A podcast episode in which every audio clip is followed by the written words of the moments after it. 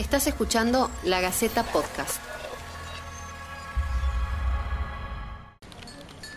Bienvenidos al ciclo de podcast de La Gaceta. Yo soy Guillermo Monti y esto es En Cuarentena, la crisis del coronavirus. En esta oportunidad estamos abocados a disparar algunos interrogantes que están girando en la industria del espectáculo con miras al día después del levantamiento de las medidas de distanciamiento social obligatorio dispuestas por el gobierno. En el caso del gran mercado del cine internacional, los ejecutivos de los grandes estudios de Hollywood están postergando los estrenos de sus tanques, como los de Marvel, como Matrix, pasando por la nueva película de James Bond y Soul, que es la última de Pixar. Mientras, los programadores de festivales están posponiendo sus eventos o realizándolos de manera virtual. En Argentina al menos 46 rodajes fueron cancelados, por lo que se perdieron más de 2.000 puestos de trabajo y unos 50 millones de pesos de ingresos.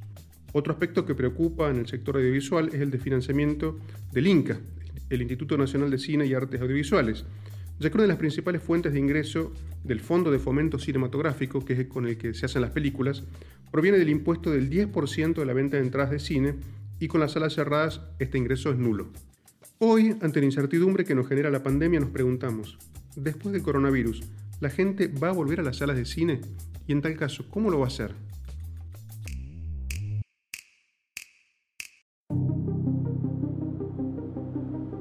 Fue una de las primeras actividades que, se suspendió definitivamente. Y bueno, Alexis Diaco es gerente del shopping del Solar donde se encuentra una de las cadenas cinematográficas Cines del Solar que tenemos en Tucumán.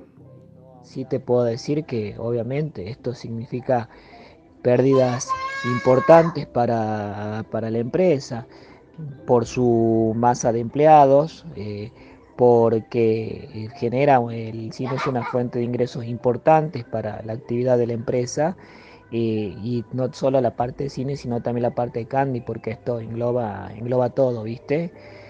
Roberto Abdenur es dueño del Cine Atlas, una cadena que tiene varias salas en la capital tucumana, y nos comentaba la situación por la que pasan los cines. Estamos con cero ingresos desde el día que cerramos, del 13 de marzo. Pero los empleados están, digamos, todos obviamente, están en sus casas, no, no se les hace cumplir horario ni nada, porque obviamente no hay nada para hacer en el cine. Eh, así que bueno, pero están cobrando su, el 50% que el, que el Estado aporta con los empleados por ahora nos venimos manejando del modo que podemos, es decir, eh, se le está pagando en tiempo y forma como corresponde, mes a mes. En abril pudimos hacer opción de la ayuda esta del gobierno que, cubrieron el 50% de ese ingreso. Veremos qué novedades perfilan para, mayo y de acuerdo a eso eh, seguiremos evaluando un poco la situación, cómo se puede seguir llevando esto hacia adelante. Hoy se vuelve a hablar del autocine, pero no, deja de representar una inversión, por un lado, para nosotros que estamos con la soga al cuello, digamos, en estos momentos, más allá y el agravante grande que tampoco va a haber películas para estrenar en autocine. Y los estrenos grandes como Mulan, por ejemplo, están programados para el fin de julio, inclusive en Argentina. Pero las grandes, grandes expectativas, como por ejemplo Rápido y Furioso, o Minions eh, se pasó directamente para el año que viene. De nuestra parte no estamos reconsiderando eh, hacer eh, ningún tipo de inversión como en un autocine. Un autocine implica no solo la búsqueda de un espacio distinto, sino de otro tipo de pantallas y de equipos para proyectar al aire libre. Sí estamos pensando permanentemente distintos modos de trabajo, de opciones que podamos manejar para poder lograr en un futuro algún tipo de posibilidad de, apertura. Afecta sobre todo a que dejan de haber rodajes y en ese sentido una de las ramas por las que, yo me dedico, que es la, el casting y la dirección de actores, básicamente al no haber rodajes no, no, no está eso.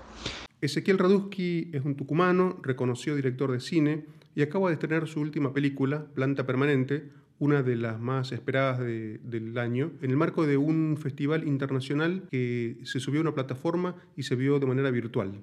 No me alegra que de pronto ahora eh, las cosas sean, bueno, filmo en mi casa y, con el celular y, transformar eso como en, que eso va a ser el cine de ahora en más. Y si bien está bueno lo de las plataformas y demás, pero hay algo del hecho de ver una película en el tamaño gigante y, conviviendo con otras personas y compartiendo las emociones con otras personas, que es parte del, de, este arte, digamos, y me parece que eh, desde la industria se va a intentar eh, trabajar para que eso siga.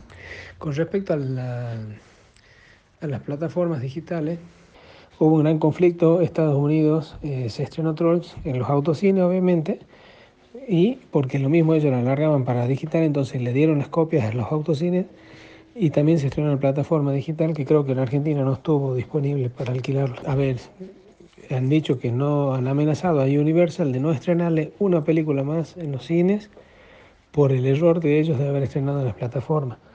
La verdad que obviamente que para un cine no es favorable que las productoras eh, hagan sus estrenos por, por plataforma. Sería medio negativo, es más, y más tratándose de películas que sean taquilleras, que son esperadas por los, por los amantes del cine para venir y para verlas en la pantalla gigante. Creo que la industria va a cambiar después del coronavirus porque, bueno, se va a tener que readaptar a, las condiciones de trabajo que queden. Es una actividad que, nada, que mueve mucha gente junta al mismo tiempo cada vez que se filma, entonces seguramente va, se, va, se va a ver eh, afectada. Y lamentablemente creo que lo que va a pasar es que va a haber mucha menos, mucho menos dinero para repartir por lo tanto se va a filmar menos. Yo creo que si habilitamos eh, los cines con los protocolos de seguridad correspondientes, la gente sí se va a acercar y sí va a concurrir. Eh, lo importante de esto es transmitirle a la gente la seguridad de que van a venir a un entorno seguro a disfrutar de un buen momento sin correr ningún tipo de riesgo. Creo que una buena forma de recuperarse eh, va a ser, este, como dice Alberto, entre todos y ese entre todos significa que las provincias activen de una buena vez leyes que, se complementen con, el Inca y así puedan este, aportar y no, y no, solo, no solo recibir rodajes y que sea una movida meramente este, turística y, así nada más, sino que, que aporten. El cuánto podemos aguantar es incierto, depende mucho también del Estado y del gobierno, en qué modo ayuda a esta, esta industria que está bastante golpeada. En base a lo que ellos eh, propongan, seguramente también será el tiempo que podemos seguir aguantando. Esto va a pasar, o sea, en ese sentido yo sí tengo fe, esto va a pasar. En el camino va a caer mucha gente, porque lamentablemente hay, hay mucha pobreza estructural. Bueno, primero hay que resolver eso. Después veremos si qué pasa con la sala de cine, eso, eso se va a resolver. Em, eso se va a resolver. Este año es un año ya perdido comercialmente, para decir, no, no tendremos ganancias, pero bueno, el hecho es mantenerse, mostrarse vivo y, que uno está presente para que la gente pueda seguir brindando el cine.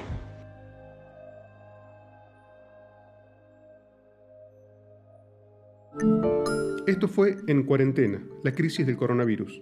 Déjanos tus preguntas y comentarios, vamos a estar brindando información chequeada permanentemente. Y por favor, en lo posible, trata de no salir de casa. Colabora para que nos cuidemos entre todos.